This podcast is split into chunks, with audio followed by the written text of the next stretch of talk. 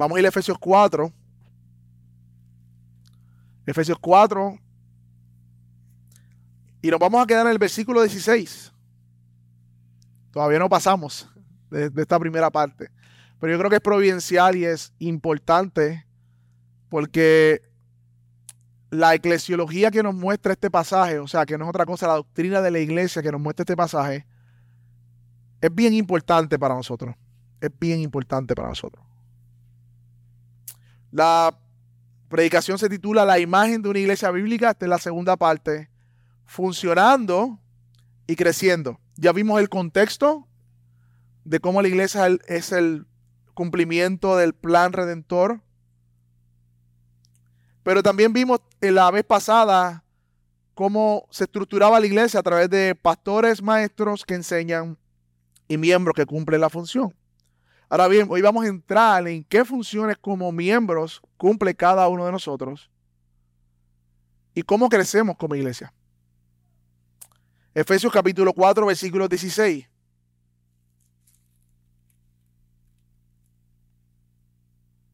Vamos a leer del 15, aunque vamos a exponer el 16, ¿ok?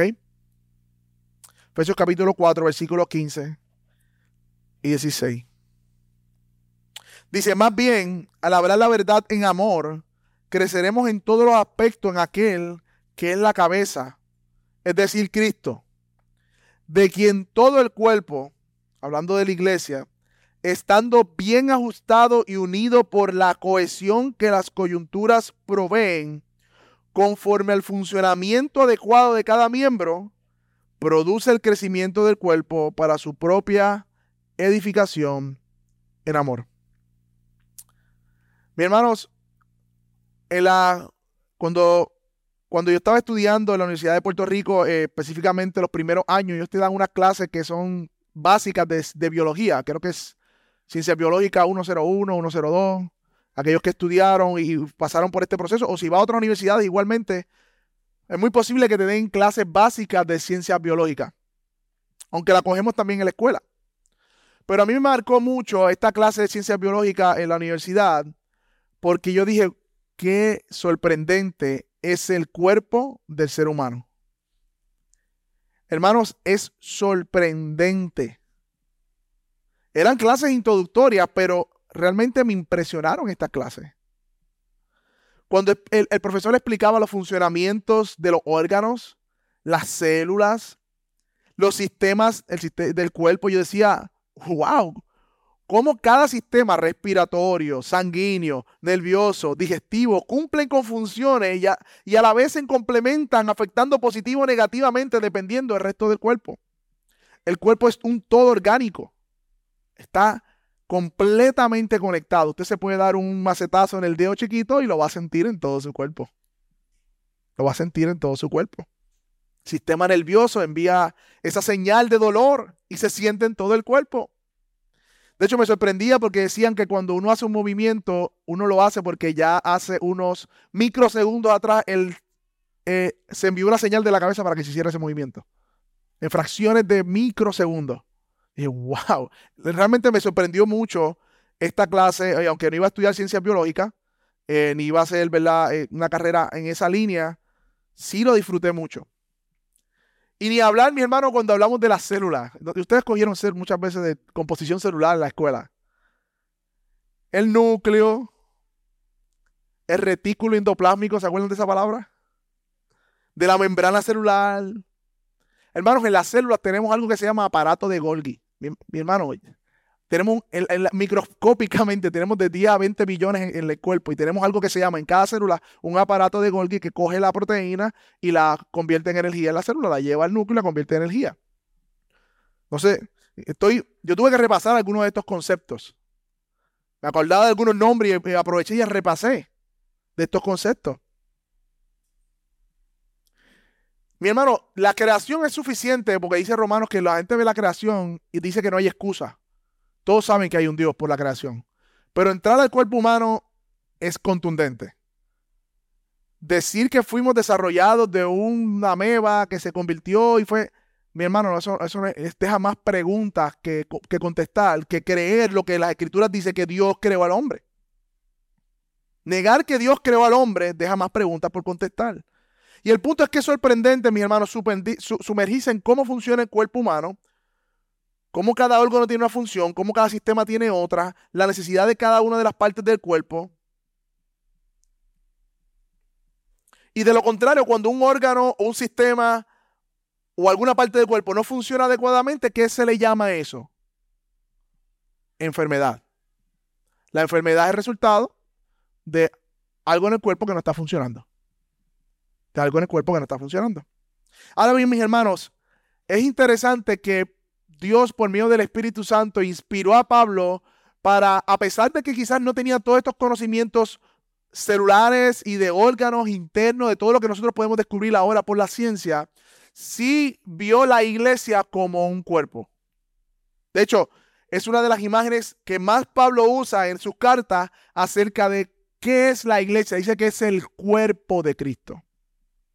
Y en primer lugar, mis hermanos, esto nos muestra la unión vital y real que tenemos con Cristo mismo. Lo leímos en el pasaje de memorizar. Muchos miembros es un solo cuerpo. Así también es quién? La iglesia. No, Cristo. Cristo.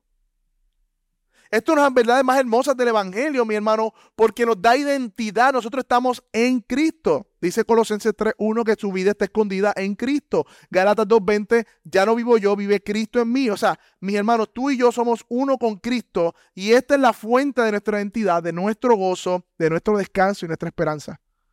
Somos parte del cuerpo de Cristo. Pero al mismo tiempo, esta analogía o esta ilustración del cuerpo nos muestra que cada uno de nosotros somos unidos a Él, pero somos miembros unos de otros. Porque así como individualmente tú eres, tú estás en Cristo, yo también estoy en Cristo, por lo tanto ahora soy miembro tuyo también. Como los órganos del cuerpo humano, como las manos están unidas por el hombro al pecho. Por lo tanto, mis hermanos, como vimos hoy, el cuerpo es uno, tiene muchos miembros, pero siendo muchos somos un solo cuerpo. Somos un solo cuerpo. Ahora bien, mis hermanos, si somos el cuerpo de Cristo y si somos miembros los unos de los otros, ¿qué es lo que necesitamos para funcionar adecuadamente? Esa es una de las preguntas que queremos contestar hoy. ¿Cuál es el funcionamiento adecuado de cada miembro? Porque el pasaje que leímos dice, según el funcionamiento adecuado de cada miembro. Cuando está hablando de los dones, del ministerio, ¿cuál es mi don? ¿Cuál es mi función? Usted se hecho esa pregunta. ¿A qué Dios me llamó a hacer en la iglesia? ¿Usted se ha hecho esa pregunta? ¿Qué parte del cuerpo yo, yo soy? ¿Soy una mano? ¿Soy un pie? ¿Soy una uña? ¿Soy una ceja? No sé. ¿Y cuál es el resultado, mis hermanos, que vemos en las escrituras de una iglesia que funciona bien? Porque cada cual sabe lo que Dios le ha llamado a hacer. ¿Qué es el crecimiento? Crecimiento en semejanza de Cristo y como veremos también, crecimiento como iglesia. Crecimiento como iglesia. Así que hoy contestaremos estas tres preguntas en este tema de la imagen bíblica de una iglesia funcionando y creciendo. Vamos a ver la necesaria cohesión, que es la unidad del Espíritu, el funcionamiento adecuado de cada miembro, los dones en la iglesia de manera más particular en cada uno y el crecimiento del cuerpo más, más cortamente o más, más, más, más rápido como resultado. Así que en primer lugar, para aquellos que toman notas, veamos en primer lugar la necesaria cohesión y las amenazas a la unidad de esa cohesión. La necesaria cohesión. Miren lo que dice el pasaje, vayamos otra vez. Efesios capítulo 4 dice, de quien todo el cuerpo, hablando de Cristo y ahora hablando de la iglesia, hablando de, de quien todo el cuerpo, o sea, toda la iglesia, estando bien ajustada, y mira lo que dice ahí, y unida, unido por la cohesión de las que las coyunturas proveen, conforme al funcionamiento adecuado de cada miembro, produce el crecimiento para edificándose en amor y para su propia edificación en amor. O sea que lo primero que debemos observar antes de entrar a definir quizás las palabras y ver qué significa esto de la cohesión de la coyuntura, es, mis hermanos, que este pasaje 16, este versículo 16 que estamos leyendo, es un resumen de los versículos 1 al 15. O sea, Pablo concluye esta primera sección con un resumen. Miren esto, mi hermano. Miren lo que dice la primera parte del versículo, de quien todo el cuerpo estando bien ajustado, unido por la cohesión de las coyunturas. ¿Dónde está Pablo, hablando de la unidad? En el capítulo 4, versículo 1 al 6. ¿Lo vieron? Dice que debemos ya vivir una vida digna, guardar la unidad del espíritu, para eso la humildad y todo lo demás. Así que el versículo 1 al cielo está hablando de la unidad de la iglesia, una sola fe, y aquí está resumiendo que esas son las coyunturas que el cuerpo hace que funcione, la unidad de la iglesia. Ahora bien, mira el, versículo, el versículo sigue diciendo, conforme el funcionamiento adecuado de cada miembro. Versículo del 7 al 11, ¿lo vieron conmigo? Ahí están los dones repartidos. Cristo como un rey victorioso reparte dones y estos dones eh, que dio a la iglesia para capacitarla y para que esos dones también, siendo capacitados, los ejerzan la iglesia en el ministerio. Versículo 7 al 11. Y versículo, y el próximo pasaje dice, produce el crecimiento del cuerpo, versículo 12 al 15. Así que vimos la estructura de este pasaje, que es un resumen de lo que hemos visto hasta ahora. En segundo lugar, podemos ver en este pasaje el orden de las exhortaciones. Yo creo que son importantes, mis hermanos. Porque nos sugiere primero que la unidad y la cohesión precede o va antes de un buen funcionamiento, que es la diversidad del cuerpo. Y como resultado el crecimiento. Y esto nos dice de algo general, mi hermano. Guardar la unidad de la fe es el marco para el uso de los dones. ¿Qué quiere decir eso? Dicho de otra manera, los dones de la iglesia, de cada uno de ustedes que tiene un don, deben servir para guardar la unidad de la fe. O sea, si los dones que estamos usando, que Dios nos dio, amenazan la unidad del Espíritu y de la fe en la iglesia, la unidad que Dios ha dado a la iglesia por medio de su Espíritu, ese es un mal uso ah, del don que Dios ha dado. Y eso es lo que pasaba en Corinto. Cada cual estaba lleno de dones de Dios, pero los usaban para provecho propio. Y esto causaba división. Y es un uso inadecuado del don que Dios ha dado. Porque dice Efesios 4:12, para la propia edificación del cuerpo. Los dones que Dios da a su iglesia es para edificar al cuerpo como un todo. Y esto es bien importante, mis hermanos. Los dones operan en el marco de la unidad de la iglesia. Si un don yo le ejerzo para amenazar la unidad de la iglesia, deja de ser un don espiritual. Es un don carnal. Un don carnal. Y a modo de ilustración, la unidad del espíritu, esas cohesiones, la unidad de la iglesia, es como el sistema inmune del cuerpo. Nosotros tenemos un sistema inmune, usualmente se le llaman glóbulos blancos y diferentes cosas que nos defienden contra de las enfermedades. Si el sistema inmune es afectado, las personas son más propensas a enfermarse. De hecho, el virus del SIDA o el VIH, el VIH lo que hace es atacar el sistema inmune y por lo tanto la persona está propensa a enfermarse y las defensas del cuerpo no vienen a su rescate. Hay un problema allí. Y por decirlo de alguna manera, mis hermanos, hay cosas en la iglesia, en el cuerpo, que amenazan el sistema inmune de la unidad. Que es importante que como cuerpo y que como iglesia nosotros las podamos identificar para no enfermarnos como iglesia. Y voy a empezar con la primera. La enfermedad de la murmuritis. Y a todos le puse itis, porque a todas las enfermedades dicen itis, ¿verdad? Enfermedad de la murmuritis, que no es otra cosa, la murmuración de los hermanos. Mis hermanos, la palabra dice Santiago 4:11, hermanos, no murmuren los unos de los otros. El que murmura del hermano y juzga a su hermano, juzga la ley.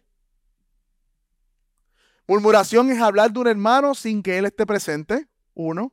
Murmuración es hablar de, de alguien, algo que no estarías dispuesto a hablar con esa persona.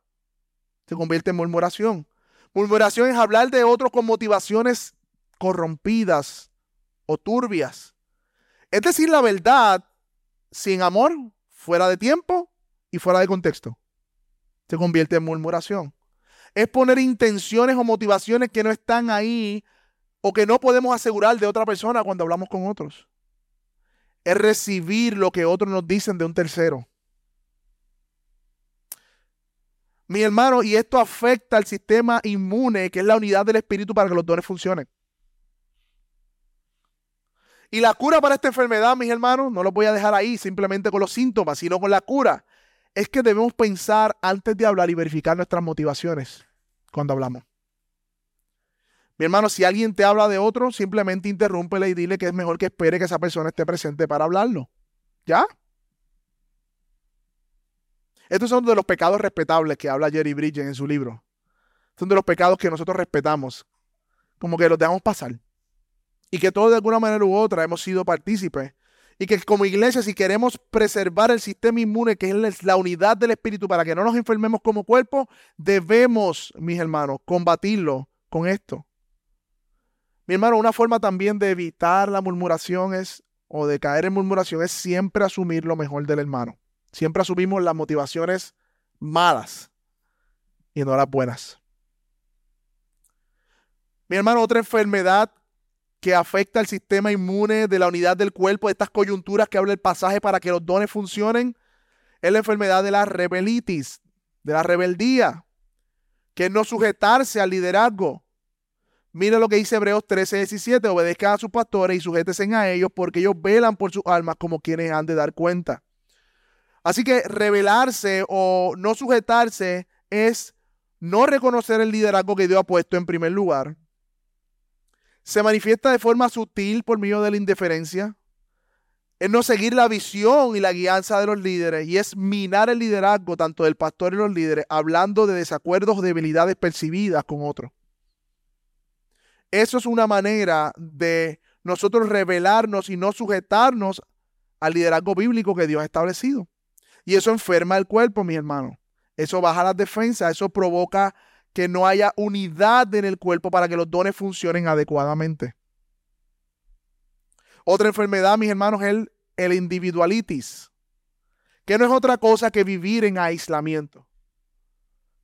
Vivir en aislamiento. Hebreos 10, 24, aquellos que están anotando, dice, considerémonos unos a otros para estimularnos al amor y a las buenas obras y en ese contexto dice, no dejando de congregarnos.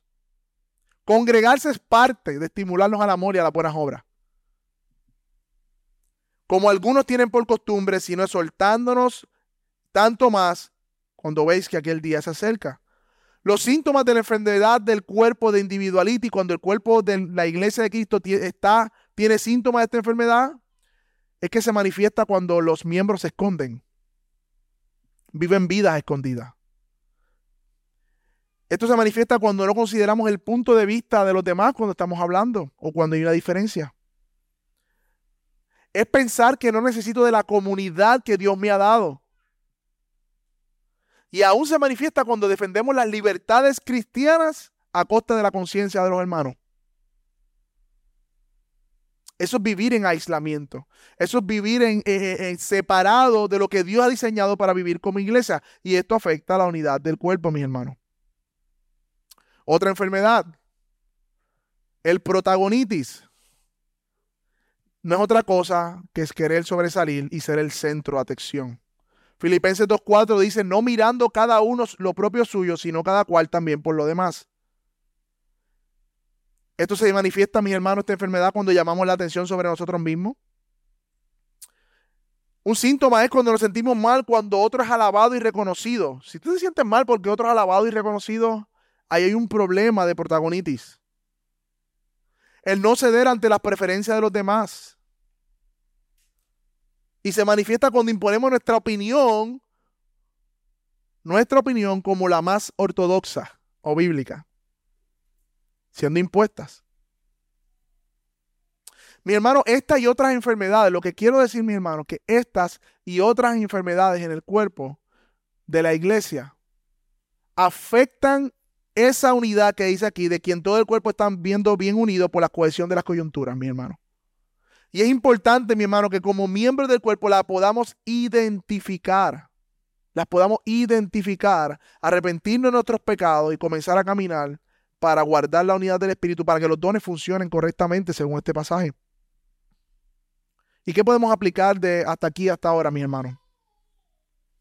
Debemos preguntarnos, y yo me tengo que preguntar, ¿cómo yo estoy fortaleciendo las coyunturas del cuerpo para que esté ajustado? ¿Soy un agente pacificador? ¿Propago el pleito? ¿Detengo el chisme?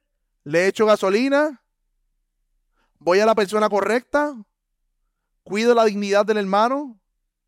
Como miembro me estoy sujetando al pastor. Estoy escuchando el consejo, siendo humilde, teniendo un espíritu enseñable. ¿Cómo se ve mi semana conectada, desconectada totalmente de los hermanos de la comunidad? Son preguntas que tenemos que hacernos. ¿Cómo estoy sirviendo? ¿Quiero sobresalir? ¿Critico a otros para verme mejor? Y aun cuando veo a mi hermano en pecado, esto es un síntoma de individualidad.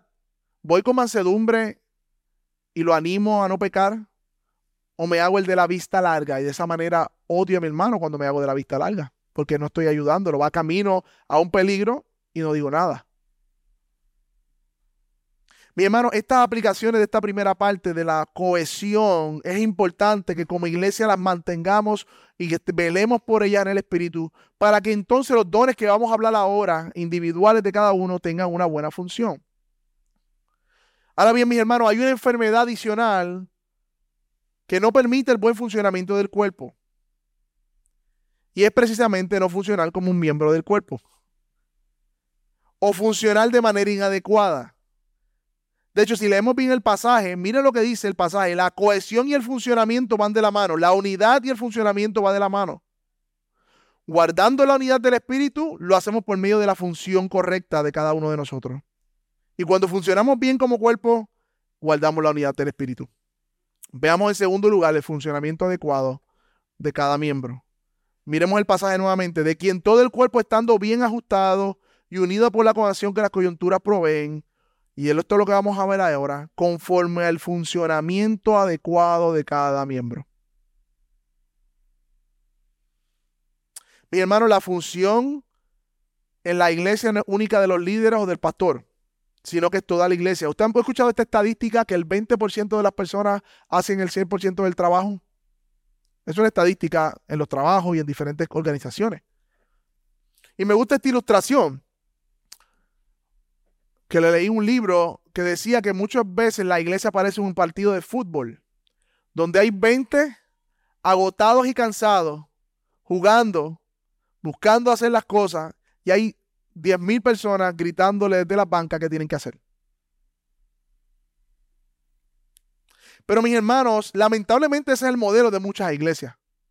Pero eso no es el modelo bíblico. Eso no es el modelo que nos enseña Efesios 4. Eso no es lo que estamos viendo aquí. Un modelo donde los líderes trabajan y la iglesia es consumista. Y esto es importante, mis hermanos, porque todos nosotros venimos de diferentes contextos y tenemos una idea de lo, cómo debe funcionar la iglesia. Pero ese no es el modelo de la iglesia. Sino que el modelo nos dice que los pastores capacitan y enseñan y los miembros cumplen la función del ministerio junto con los pastores. Ahora bien, la pregunta que muchos tienen, entonces, ¿cuál es mi función? ¿Cuál es mi don? ¿Cómo puedo funcionar adecuadamente? ¿Cómo puedo saber cuál es mi don si no canto, no toco o no predico? La gente cree que cantar, tocar y predicar son todo lo que se hace en la iglesia. O servirle en la, puerta. La gente tiene esa idea de que somos iglesia cuando nos reunimos, pero que no somos iglesia en la semana. Y eso es otro peligro que tenemos que enfrentar por las modelos de iglesia que venimos. Pero eso no es lo que nos dice la palabra, mi hermano. El ministerio, me gustó una puerta que fui a una iglesia que decía, ahí en la puerta, tu ministerio comienza de la puerta para afuera. Y me gustó mucho. De esta puerta en adelante comienza tu ministerio. Yo, wow, ese mindset es, es el correcto. No pensar que el ministerio se hace aquí y cuando salimos de la iglesia no hay ministerio. Y ministerio no es otra cosa, mi hermano, que servir que servir, un siervo.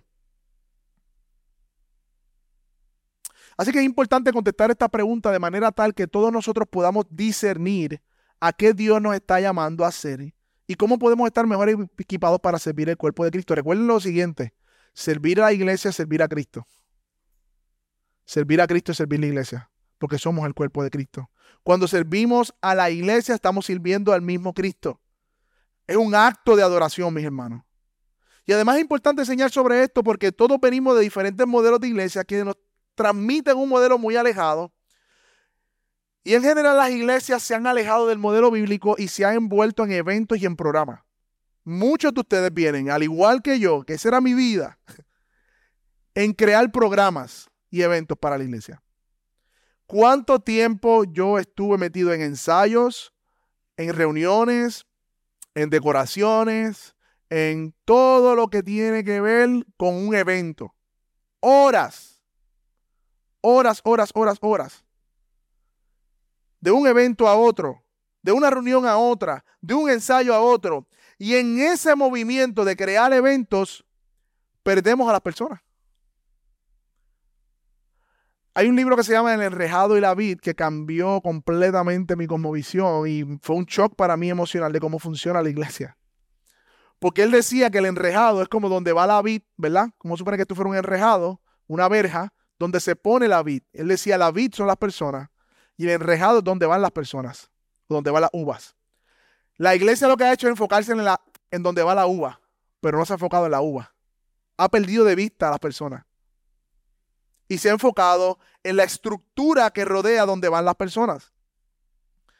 Y muchos de ustedes vienen de eso, ministerio de damas, ministerio de caballeros, ministerio de jóvenes, ministerio de estos, eh, caballeros de la cruz, qué sé yo. ¿Cuántos ministerios, cuántos eventos, diferentes actividades, campaña de yo no sé qué, retiro de yo no sé qué, media vigila de yo no sé qué?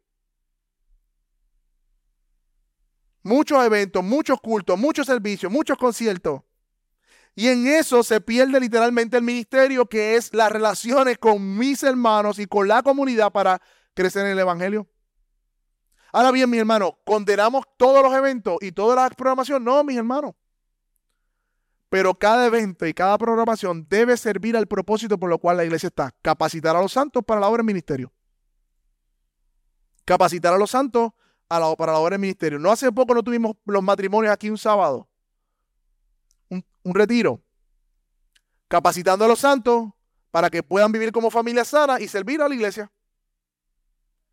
Debe estar atado a lo que Dios nos ha dado como iglesia, que es capacitar a los santos y la iglesia hacer la obra de ministerio, que tiene que ver más con personas que con eventos y cosas. Igualmente, cumplir la gran comisión. Cumplir la gran comisión que es una razón válida por la cual hacen algunas actividades. Esta semana estuvimos en la comunidad, dándonos a conocer como iglesia, predicando el Evangelio. Así que mis hermanos, en ese sentido, todos los creyentes que están en una iglesia son llamados a hacer algo en el cuerpo de manera general. Muchos dicen, es que a nadie me llamó al frente, me puso las manos y me dijo, tú vas a ser pastor. O un ángel no se me apareció en el cuarto y te dijo, te llamé a que seas misionero.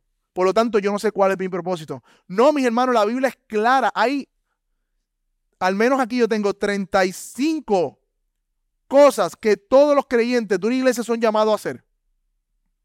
35 cosas que son parte de la obra del ministerio de cada uno de nosotros. En primer lugar, dice Marcos 9:50, estén en paz los unos con los otros, o sea, promover la paz. En segundo lugar, deben lavarse los pies unos a otros, hablando de servicio. En tercer lugar, ese es Juan 13, 14. Juan 13, 34, que se amen unos a otros. Estos son todos los unos a otros que hay en la Biblia. Romanos 12, 10, sean afectuosos los unos con otros con amor fraternal. Romanos 12, 10, con honra, dándose preferencia unos a otros. Romanos 12, 16, que tengan el mismo sentir unos con otros. Romanos 14, 13, no se juzguen unos a otros. Romanos 15, 7, acéptense unos a otros, como también Cristo lo aceptó para la gloria de Dios. Romanos 15, 14, amonéstense unos a otros. Todo creyente es llamado a hacer esto. Todo creyente dice aquí, salúdense unos a otros con besos santos. Tengan el mismo cuidado los unos por los otros. 2 Corintios, 1 Corintios 12, 25. Sírvasen por amor los unos a otros. Gálatas 5, 13. Tengan cuidado, no sea que se consuman unos a otros. Gálatas 5:15. Gálatas 5:26. No nos hagamos valagloriosos provocándonos unos a otros o envidiándonos unos a otros. Llevemos las cargas los unos de los otros y cumplamos así la ley de Cristo. Miran todas las cosas que somos llamados a hacer como creyentes. Vivamos con humildad y mansedumbre, con paciencia, soportándonos unos a otros. Seamos bien amables unos con los otros, misericordiosos perdónense unos a otros también como Cristo los perdonó. Hablen entre ustedes con salmos, himnos, cánticos espirituales, alabando de Dios de todo corazón. Sométase unos a otros en reverencia de Cristo. Con actitud humilde, ustedes fueron, consideren al otro como más importante. Dejen de mentirse unos a otros, deseando el viejo hombre. Perdónense unos a otros si alguien tiene queja contra otro. Enséñense y amonéstense unos a otros. Confórtense, o sea, aliéntense unos a otros con estas palabras. Edifíquense unos a otros. No hablen mal de uno de los otros. No se quejen contra uno de los otros. Confiesen sus pecados unos a otros. Oren unos por los otros y sean sanados. Sean todos de un mismo sentir, tengan la misma armonía. Sean hospitalarios unos con los otros sin murmuraciones. Que cada uno haya recibido un don especial, úselo sirviéndolo uno a los, uno a los otros, mis hermanos. Miren toda la forma en que la Biblia nos enseña cómo a través de las relaciones cumplimos nuestro ministerio como cristianos. Los unos a los otros. Así que mis hermanos, no tenemos que escondernos bajo la excusa de que no nos ha sido revelado cuál es mi llamado.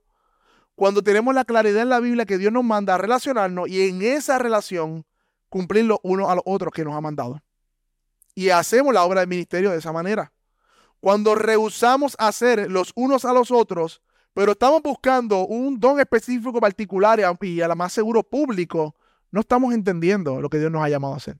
No estamos entendiendo no vamos a crecer como iglesia.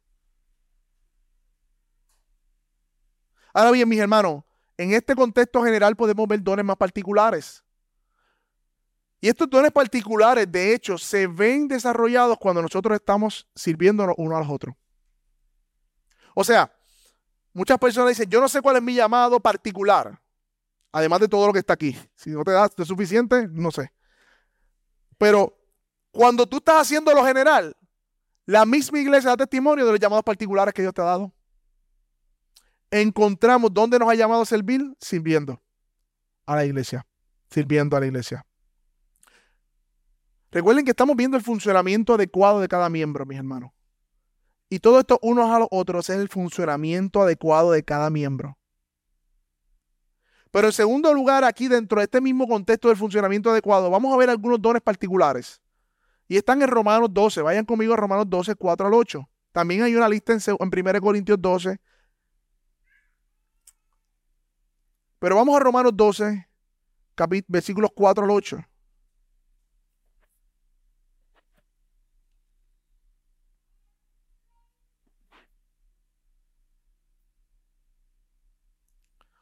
De nuevo, Pablo está hablando luego de presentar el Evangelio a esta iglesia de Romanos le dice, en consecuencia, vivan como sacrificio vivo, santo, agradable a Dios, que es vuestro culto racional.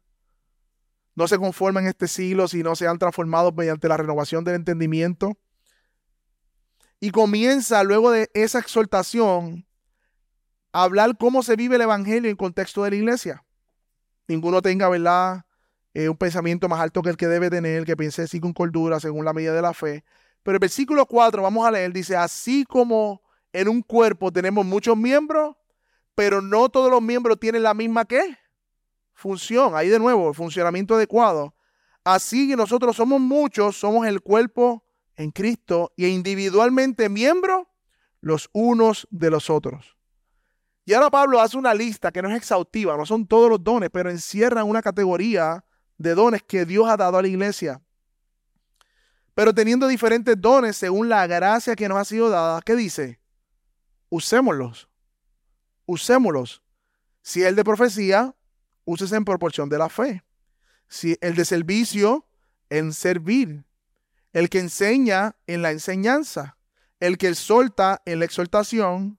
El que da con liberalidad. El que dirige con diligencia. Y el que muestra misericordia con alegría. Vamos a ver algunos de estos dones, explicar algunos de estos dones, mis hermanos. Y el primero que menciona Pablo es el don de profetizar, y era un don de discurso inspirado algunas veces, pero no siempre incluía cosas acerca del futuro, pero no siempre, casi siempre una exhortación por una revelación que Dios traía en el primer siglo.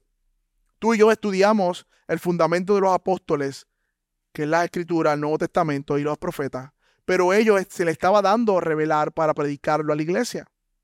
Así que este don en el Nuevo Testamento acompañaban a los apóstoles en la exhortación, en la doctrina de la iglesia, en el primer siglo. Mira, y 1 Corintios 14, 3, pueden anotarlo, dice que el profeta, el que profetizaba, hablaba para los hombres para edificación, exhortación y consolación. Así que no siempre vean el profeta como un aspecto futurístico, sino que eran aquellos que aplicaban la palabra de Dios. En el Antiguo Testamento muchos de ellos iban al Pentateuco y acusaban a la nación de no cumplir el pacto. Y en el Nuevo Testamento vemos que traían revelación y la soltaban a la iglesia esta revelación. Ahora dice que este profeta, ¿verdad? En el contexto debía hacerlo en proporción a la fe. Y esta palabra que dice proporción a la fe en el griego se traduce mejor según la analogía de la fe. ¿Qué quiere decir eso? Conforme a la doctrina o a las enseñanzas del primer siglo de los apóstoles que habían impartido. Así que mi hermano, el profeta no podía profetizar lo que le venía en gana, tenía que ser en conformidad a la fe que había sido dada una vez a los padres, a los profetas y a los apóstoles. De hecho, cuando dice conformidad, también dice en proporción. O sea, Pablo le dice, cuidado de no exaltar la profecía por encima de la doctrina bíblica. Es en proporción a la fe. Es en proporción a la fe. Su fuente de autoridad y verdad o los límites de su profecía estaban enmarcados por la revelación de Dios. Y no debía ser exaltado por encima de la doctrina. Y sabemos, como vimos la vez pasada, que este don profético tuvo su cumplimiento en el primer siglo y que Dios ya nos ha dado su revelación en su palabra. Ahora bien, dice el segundo, el don de servicio. Esta palabra utilizada aquí es diaconía. ¿Le suena algo? Sencillamente significa servir un servicio, lo que hace el diácono en la iglesia. Esto no es otra cosa, mis hermanos, que dar de mi tiempo, mis habilidades y mis esfuerzos para el beneficio de otro. Dios ha dado este don a los hermanos, a, miembros de la iglesia, para que sirvan a otros de su tiempo, de sus habilidades, de su esfuerzo, de sus recursos para el beneficio de otros. Y de hecho, mis hermanos, este es un don hermoso porque Cristo mismo encarnó este don cuando dijo, yo no vine a ser servido, yo vine a servir. Yo vine a servir y a dar mi vida por los míos. Este don de servicio se caracteriza, se caracteriza, mi hermano, por una disponibilidad y disposición de servir a otros. Está pendiente a la necesidad de los demás para suplirla o hace que se suplan, aunque él no las pueda suplir porque está sirviendo, aunque somos llamados formal, aunque también son llamados formalmente diáconos. Hay un diácono o un oficio del Nuevo Testamento que se encarga principalmente de estas obras de servicio en la iglesia y de la misericordia que más adelante vamos a ver. Pero de manera amplia, Dios también ha inquietado a hermanos en este don para, y tienen como una visión o una inclinación especial de servir a otros. Eso es un don de Dios, mis hermanos. Eso es un don de Dios. Pero hablando del oficio, también debemos como iglesia orar para ver quiénes Dios está llamando para el oficio del diaconado. Dice también el de servicio en servir, el don de enseñar. Este don, a diferencia del profeta que traía revelación, era un don de conocimiento de palabra para explicar su mensaje. Igualmente, como vimos en la predicación pasada, el ministerio de la enseñanza en la iglesia está relacionado con el ministerio pastoral. Pero por otro lado, vimos que algunos argumentos eh, en aquella ocasión en donde relacionaban estos ministerios, pero que no estaban relegados del todo en algunos aspectos para que algunas personas pudieran ejercer la enseñanza. ¿Cómo así? Es importante reconocer, mis hermanos, que ahora mismo Dios ha capacitado a personas con el don de transmitir alguna enseñanza de manera clara y entendible. De manera clara y entendible. En ese sentido, en la iglesia sí hay maestros bajo el liderazgo de pastores y pueden funcionar en diferentes grupos. Ahora mismo los niños están recibiendo una enseñanza. Y si la persona no tiene ese don de enseñanza, no puede transmitir con claridad la enseñanza a los niños. Igualmente, cuando predicamos el Evangelio, todos somos llamados a predicar el Evangelio de alguna manera u otra. Pero hay unas personas que con claridad lo pueden hacer de manera más clara, tienen ese don. Igualmente Tito le dice a las mujeres que las mujeres más ancianas enseñen a las más jóvenes a ser temerosas de Dios, cuidadoras de su casa. Hay un, hay un aspecto de enseñanza ahí también. También puede ser a través de seminarios, clases, institutos, alguna iniciativa comunitaria. Hay personas que tienen ese don de enseñanza. Y dice claramente, el que enseña la enseñanza. Esto quiere decir que el que se enseña debe dedicarse a enseñar y hacerlo de manera responsable. O sea, debe invertir tiempo estudiando la palabra de Dios y aprendiendo cómo ser más efectivo en la enseñanza. Sigue diciendo el don de exhortar.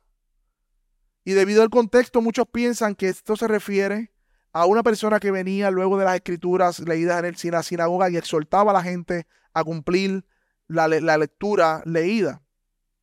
Pero en otras versiones dice el que anima. El que anima. El que exhorta. Y en el sentido más amplio, esta palabra de exhortar en el griego, miren la palabra, se traduce como el paracaleo. ¿A qué le suena eso, mi hermano? Paracleto, ¿no? Al Espíritu Santo. Cuando Dios, cuando Jesús dice, vendrá un otro consolador, uno que va al lado de, uno que camina junto, o alguien que, que va a estar caminando junto a, que es el Espíritu Santo, que va a venir un consolador, de esa misma raíz viene la palabra exhortar.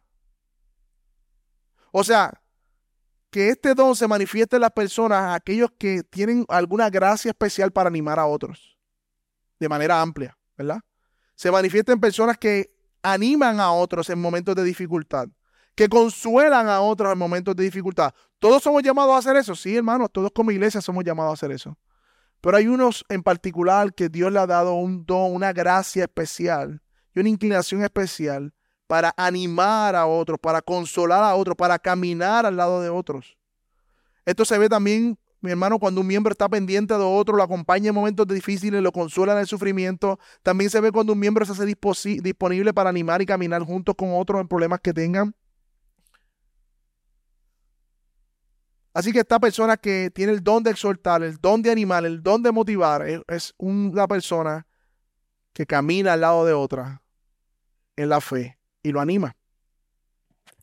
Pero igualmente este, este don de exhortar está atado con la enseñanza, porque el pastor igualmente enseña y exhorta a través de la palabra del Señor. Cuando tú estudias estos pasajes, no todos están claros. Cuando tú estudias, dices, bueno, podría ser esto, podría ser esto de manera amplia. Pero yo creo que además de la exhortación y la predicación que el pastor hace o, eh, eh, o cualquier anciano, también Dios ha dado particularmente a personas esa inclinación de animar a otros. Mire lo que sigue diciendo, el don de socorrer. O como dice, el que da, que lo da con liberalidad. Este don es el don de ser generoso, mis hermanos. Y habla de personas que Dios pone en la iglesia con un espíritu de generosidad y suplen las necesidades con sus recursos de los santos. Son hermanos y hermanas que muestran un carácter dador y generoso y comparte lo que tienen con otros. Son hermanos sencillos que no van con bombos y platillos anunciando lo que hacen. Por eso dice el que da con liberalidad. Y esa palabra liberalidad se traduce mejor como sencillez o simplicidad. Es abrir las manos de manera privada y de todo corazón. ¿Cuánto están orando por el don de dar con liberalidad? Porque ese don Dios lo ha mostrado cuando nos dio a su Hijo. Él nos dio lo mejor él nos dio a su propio Hijo, mi hermano. Y mostramos el carácter generoso de Dios cuando somos generosos, dando a otros. Eso es emular el carácter de Cristo. Y mi hermano, quiero hacer un paréntesis porque yo sé que la teología de la prosperidad, que enseña que tienes que pactar con Dios para que Dios te dé, que tú tienes que hacer esto para que Dios te dé, eh, hemos, con, con esa falsa teología, hemos como pasado por alto el hecho de que la Biblia sí dice que Dios bendice al dador alegre. Que si Dios da semilla al que siembra. Y yo creo que eso es una promesa de Dios en su palabra. Que a medida que somos generosos, Dios sigue dando para que nosotros sigamos dando. Para que nosotros sigamos dando. Mi pregunta es, ¿nosotros estamos orando por este don? ¿Cómo sabemos si Dios nos ha capacitado con este don? Bueno, de manera más natural estás pendiente a las necesidades de los hermanos y suple su necesidad.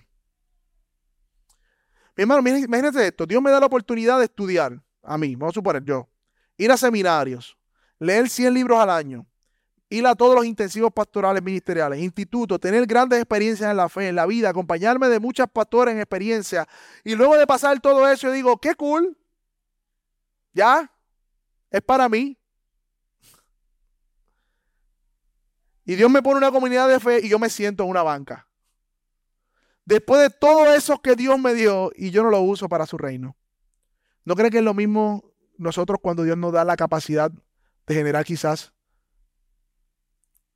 cierta cantidad de ingresos?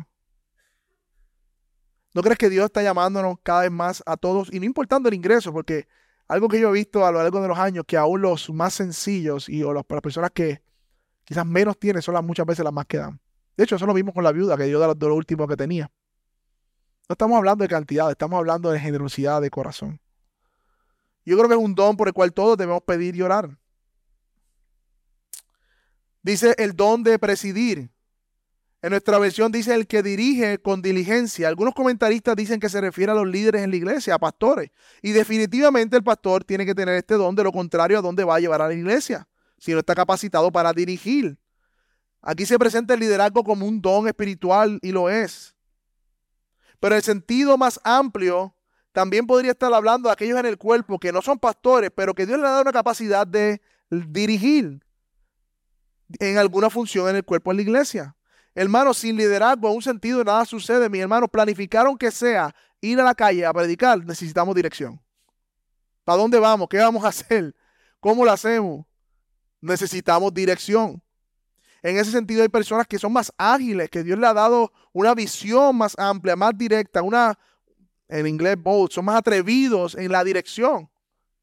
Y en un sentido todo hombre es un líder, en un sentido, porque ha sido designado cabeza de su casa. So que el anhelo de nosotros como iglesia es no ver hombres aplatanados, sino ver hombres liderando todas las iniciativas que como iglesia tenemos.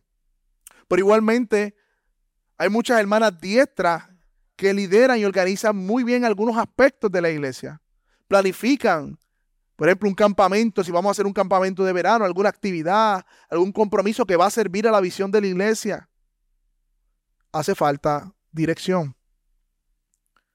Ahora bien, dice que debe hacerlo con solicitud, o sea, con diligencia o con esmero. Toda persona llamada por Dios a liderar debe capacitarse más y más en cómo hacerlo de manera más efectiva.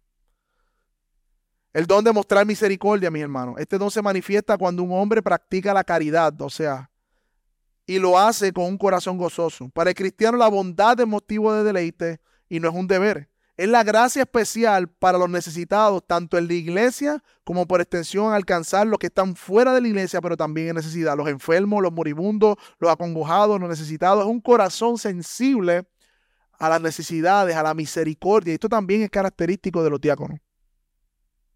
Ahora bien, dice que debe hacerlo con alegría. Debe hacerlo con alegría. Mi hermano, esto no es una lista exhaustiva de todos los dones en la iglesia. Yo creo que, que, amplía bastante de lo que nosotros somos como miembros del cuerpo y nos ayuda a colocarnos donde Dios nos ha puesto para servir. Y si todavía después de decir todos los unos a los otros y todos estos dones que están aquí, tú dices, pues yo no sé a qué Dios me llevo, mi hermano, comienza a servir en las oportunidades que Dios te da. Y la misma iglesia, los mismos hermanos van a dar testimonio a qué Dios te ha llamado a hacer.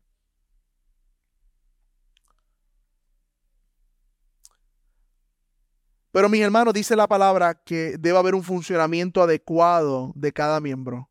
Porque cada vez que hay un funcionamiento adecuado, cada vez que sus miembros ponen sus dones en operación, bajo el liderazgo de pastores maestros que capacitan, es entonces, y solo entonces que dice el, último verso, la última parte del verso, produce el crecimiento del cuerpo para su propia edificación en amor. Es en ese contexto en que crecemos, mis hermanos. Por lo tanto, venimos en último lugar y de manera más rápida el crecimiento del cuerpo. Hermano, no hay iglesia que no crezca en semejanza de Cristo si estás viviendo a la luz de este pasaje. Guardando la unidad de fe, utilizando todos sus dones, mi hermano, no hay, no hay forma de que no crezcamos a la luz de, la, cabeza que es Cristo. Y a la misma manera, no hay forma, señor, eh, mi hermano, que si funcionamos adecuadamente, más personas vengan a la iglesia y se queden con nosotros porque vean el carácter de Cristo en nosotros, por medio de la buena función de cada miembro y por medio de la unidad de la iglesia. Así que el crecimiento numérico le va a seguir a una iglesia que es saludable. Yo creo que Dios va a enviar a iglesias saludables a ovejas perdidas que necesitan ser sanadas. Por lo tanto, mis hermanos, yo quiero junto con ustedes ser esa imagen de una iglesia bíblica que funciona adecuadamente, poniendo los dones en operación, guardando la unidad del cuerpo. Y por eso debemos seguir orando, mis hermanos. Mi hermano, comencé hablando de cuán asombroso es el cuerpo humano y de todos los órganos, sistemas, células que lo componen y cómo cada parte del cuerpo afecta de manera positiva o negativa al cuerpo humano. Pero a pesar de que el cuerpo humano es asombroso y definitivamente apunta a un diseño divino, mi hermano, más asombroso que el cuerpo humano es la iglesia, el cuerpo de Cristo. Un comentarista dice acerca de esto, cualquier cosa que afecte a un miembro del cuerpo espiritual afecta a Cristo de manera positiva o negativa, porque Él vive su vida a través de su cuerpo. Escuchen esto, mi hermano. Cristo vive su vida a través de su cuerpo, que es la iglesia. Cuando un don espiritual actúa mediante cualquier miembro del cuerpo, esa es una manifestación de la vida de Cristo funcionando y habitando en la comunidad de fe a través de la persona del Espíritu Santo. De manera misteriosa, este organismo opera en esa área ampliamente extendida de generación en generación como una demostración del Cristo resucitado, mis hermanos. Sin duda, Cristo, ah, Cristo habita dentro de cada miembro individual del cuerpo, pero más significativamente, este pasaje nos invita y nos dice que Cristo habita en el colectivo de su iglesia y suple vida y una vida que le pertenece a Él a través de las manifestaciones de los dones que cada uno pone en operación. Mis hermanos, cuando nosotros funcionamos adecuadamente, es el Cristo resucitado por medio nuestro sirviendo su cuerpo. En Efesios 5 habla del matrimonio para ir cerrando esta parte. Y dice que nadie jamás, ¿verdad? Hace daño a su propia carne, sino que la sustenta y la cuida, dice el texto. Y ese texto dice, porque nadie aborreció jamás a su propio cuerpo, sino que lo sustenta y lo cuida como Cristo a la iglesia porque somos miembros de su cuerpo. Cristo sustenta su cuerpo por medio de los dones que le dio a sus hijos para que se ministren unos a otros y la vida de Cristo se manifieste en nosotros. Mi hermano, cuando usted anima a otro hermano, es Cristo animando a ese hermano. Mi hermano, cuando usted da recursos a otro hermano, es Cristo supiendo la necesidad a su propio cuerpo.